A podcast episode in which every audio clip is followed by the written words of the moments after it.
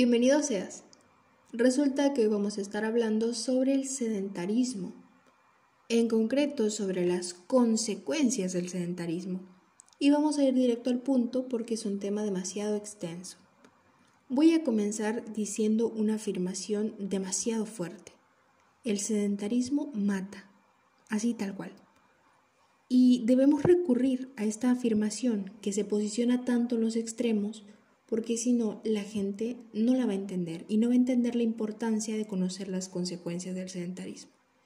Y si tú me dices, oye, pero yo nunca he escuchado a alguien decir, ay, es que mi tío se murió de sedentarismo, pues yo te tengo que decir que debemos entender que el organismo humano es un sistema interconectado. Este modelo hace que pequeñas acciones tengan enormes repercusiones en la calidad de vida. Ay, o sea que si yo no hago ejercicio me va a dar diabetes. Pues sí y no. Dependerá de algunos otros factores, pero si antes tenías una posibilidad, tus posibilidades han aumentado en un 60% si eres una persona sedentaria. Y de hecho, no solo para la diabetes, también para las enfermedades cardiovasculares, la obesidad, el cáncer tristemente, osteoporosis y depresión, por mencionar algunas, puesto que los estudios siguen avanzando y cada vez encontramos una mayor relación de esta enfermedad, de estos malos hábitos, con enfermedades crónico-degenerativas. Pero creo que tienes que entender cómo funciona para que te convenzas. Vamos a partir del hecho de que las personas con exceso de grasa, sobre todo en la región abdominal, presentan resistencia a la insulina. ¿Cómo funciona esto?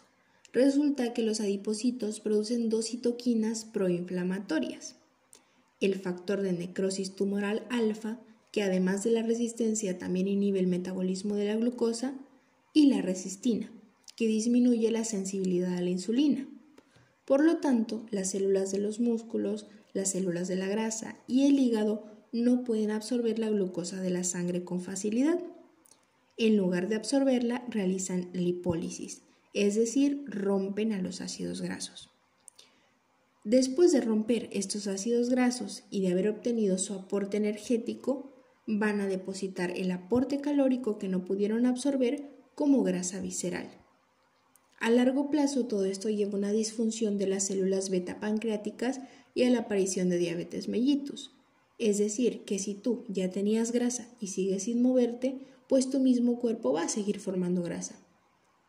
La llegada de los ácidos grasos al hígado, procedentes de la grasa visceral por la resistencia a la insulina, incrementa la síntesis hepática de lipoproteínas, principalmente de aquellas de muy baja densidad, que conocemos como VLDL, así como también aumenta la trigliceridemia, que es una formación de triglicéridos en sangre.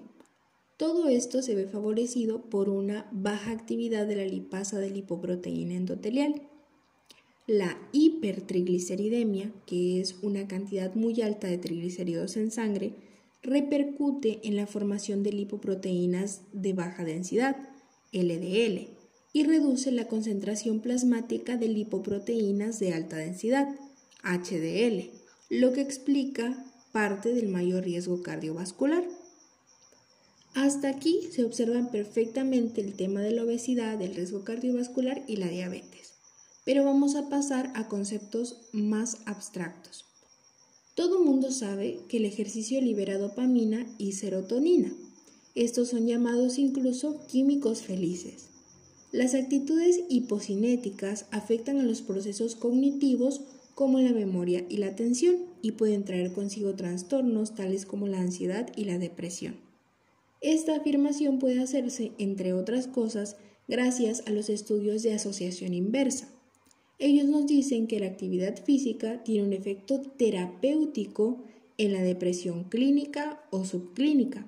Mejora el bienestar mental, las funciones cognitivas, disminuye la ansiedad y tiene una disminución del riesgo de padecer demencia.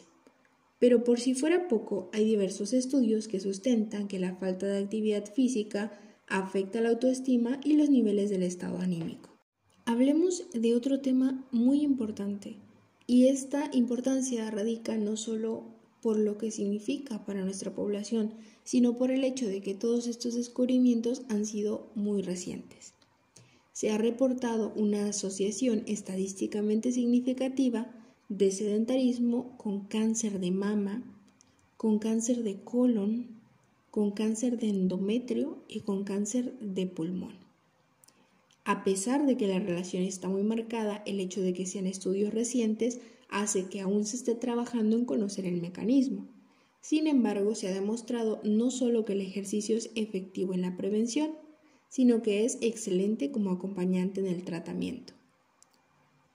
Vamos a hablar ahora de la osteoporosis. Debemos entender que la causa primaria de la osteoporosis es la pérdida de calcio. El calcio que se absorbe no es llevado y depositado dentro de la matriz ósea, entonces se pierde por orina. La masa muscular ayuda a fijar el calcio a la estructura ósea. El sedentarismo acelera la descalcificación de los huesos por la pérdida de masa muscular que ocasiona la inactividad.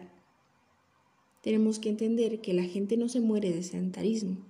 La gente se muere porque el sedentarismo es un factor de riesgo muy importante para las enfermedades crónico-degenerativas.